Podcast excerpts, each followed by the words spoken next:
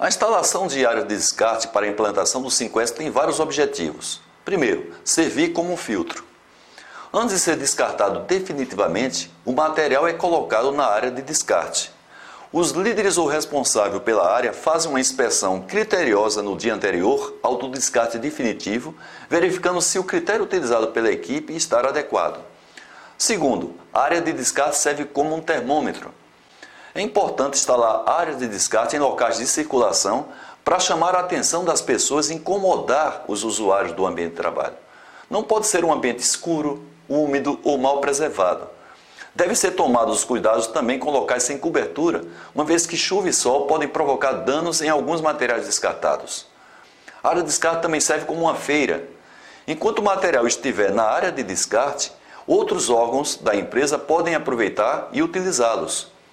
No dia que pode ser da semana ou do mês previsto para o descarte definitivo de materiais daquela área, as áreas interessadas assumem a responsabilidade sobre os respectivos materiais. Quarto objetivo da área de descarte: servir como um catalisador. A área de descarte tem o efeito de estimular o descarte de materiais, principalmente nas pessoas que resistem ou relaxam em descartar aquilo que, não é mais utilizado.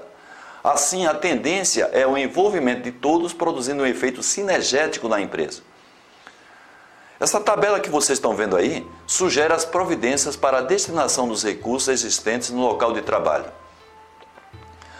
Por exemplo, o material necessário e de uso frequente, você deve, evidentemente, manter o mais próximo possível. O material que é necessário e tem pouca frequência de uso pode ser mantido em lugar que outras pessoas possam usar. Aquilo que é necessário, porém precisa recuperação, você deve avaliar o custo-benefício recuperando ou desfazendo-se desse material. O que é desnecessário, desnecessário, porém é útil para outras pessoas, deve ser disponibilizado. Já o que é desnecessário, porém útil para outras finalidades, vamos tentar adaptar ou dar outro destino. E por fim, o que é desnecessário e inútil, expor ou descartar. Algumas empresas iniciam o treinamento dos colaboradores sem definir previamente a sistemática de descarte. Dois resultados indesejáveis ocorrem. Primeiro, é que as pessoas ficam aguardando as orientações para descartar, tendendo a fazê-lo somente no dia do lançamento do 5S. O segundo é que as pessoas começam a descartar inadequadamente os recursos, logo após receberem somente o treinamento. Para que haja um descarte eficaz, é recomendável a disponibilização diária de descarte e o respectivo procedimento a partir do primeiro treinamento para as equipes. Uma vez que logo após o treinamento as pessoas devem ser estimuladas a descartar materiais, aproveitando-se o nível de motivação e a boa assimilação dos conceitos encontrada nas pessoas logo após o treinamento. Por questões de logística, a empresa pode ter áreas de descarte descentralizada, facilitando o processo. Várias empresas confundem área de descarte com área de sucata, contabilizando a sucata como um resultado de 5S. Essa interpretação errônea provoca distorções quando se apura os efeitos promovidos pela prática do 5S. Enquanto a área de sucata serve para a colocação de restos de materiais oriundos de processo produtivo, a área de descarte contém temporariamente materiais que estavam indevidamente guardados em determinados ambientes e são descartados por, por isso em decorrência do programa 5S. A retirada dos materiais das áreas de descarte pode ocorrer logo após o dia do lançamento Pode ser estabelecido um dia e horário da semana para colocação e retirada de materiais das áreas de descarte, evitando-se ociosidade dos respectivos por essas áreas.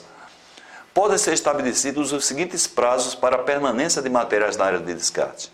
Até uma semana após o dia do lançamento, materiais só podem ser aproveitados pelo próprio setor, gerência ou departamento. Entre uma semana e um mês após o lançamento, os materiais poderão ser aproveitados por outras áreas. Nos casos de haver mais de uma área de descarte, o material restante poderá ser enviado para uma área de descarte central. E após um mês, os materiais sairão da área de descarte para uma destinação final. Nesse caso, deve ser indicado um responsável para fazer o diligenciamento, que pode ser um retorno para o almoxarifado, uma recuperação, uma doação, leilão, sucateamento e até mesmo lixo.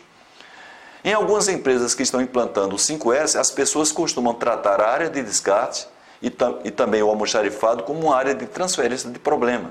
Ou seja, as pessoas que descartam materiais acreditam que a sua responsabilidade vai até o momento do descarte, transferindo para os outros o destino do material. Para evitar esse tipo de postura, pode ser criado um sistema de etiquetagem, inclusive com cores padronizadas, onde as pessoas que está, a pessoa que está descartando identifica-se e recomenda o destino final do item descartado. O responsável pela área de descarte pode pedir apoio no momento do envio para o destino final. Esse procedimento deve ser apresentado no treinamento das equipes. Geralmente as pessoas não têm preocupação em classificar o material descartado durante a seleção. Isso resulta, resulta numa baixa eficiência, uma vez que os efeitos dessa postura são a posterior necessidade de separar o material descartado para dar o destino devido, ou não aproveitamento adequado desse material por outras áreas da empresa, uma vez que tende a ser jogado no lixo. Uma forma de evitar esse problema é definir antecipadamente, na área de descarte, onde tais materiais serão descartados. Por exemplo, o papel a ser utilizado como rascunho, material que ficará em instalação central da empresa, como documentação técnica, almoxarifado, ferramentaria, reprografia, material que irá para outras áreas, material que, que deve ser recuperado, material a ser alienado, material a ser utilizado por outras áreas, outras finalidades. As empresas costumam contabilizar o volume de material descartado através do peso ou do volume. Apesar de esta mensuração fornecer uma ideia do nível de descarte, não possibilita tirar maiores conclusões. Por exemplo, qual foi mais criteriosa no descarte? Uma empresa que descartou 100 toneladas de material ou outra que descartou apenas 7 toneladas?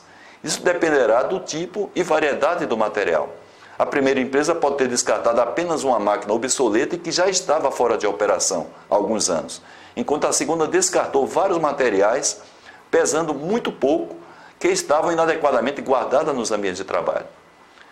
A metodologia de se estimar um valor para cada objeto descartado tem sido uma ferramenta adotada para levantar uma parcela dos resultados tangíveis obtidos com 5S. À medida que os materiais são descartados, recebem um valor estimado, de acordo com a sua vida útil. Caso sejam posteriormente aproveitados, o valor é computado como um ganho do 5S. Em um determinado período, se totaliza o valor economizado pela empresa. Mesmo suspeita, é? há uma margem de erro, essa sistemática apresenta uma boa dimensão dos ganhos do 5S, servindo como elemento de convencimento para a sua promoção contínua. É bom ressaltar que essa mensuração não tem efeito contábil.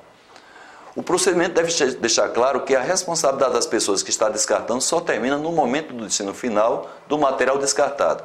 O exemplo disso é o apoio que o almoxarifado deve receber das outras áreas que usam os itens estocados ou para lá envia o material descartado.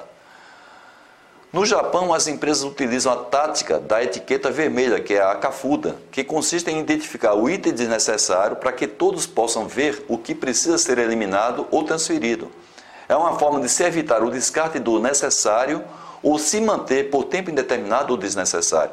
Haja vista que os itens etiquetados permanecerão no local por aproximadamente 30 dias. Na etiqueta vermelha se identifica o item, seu valor estimado, a pessoa ou setor que está descartando, a determinação proposta, para onde é que esse eh, recurso vai, e as datas de etiquetagem de destinação. Normalmente a etiqueta é preenchida por uma pessoa que não seja usuária do recurso, com o objetivo de se avaliar melhor o descarte e dividir responsabilidade. Uma vez treinadas todas as pessoas, a empresa está pronta para o lançamento do 5S. O comitê deve garantir que todos os preparativos previstos na fase do planejamento estão providenciados, bem como verificar se as pessoas estão descartando os recursos desnecessários nos seus locais de trabalho, evitando que a atividade de descarte ocorra somente no dia D.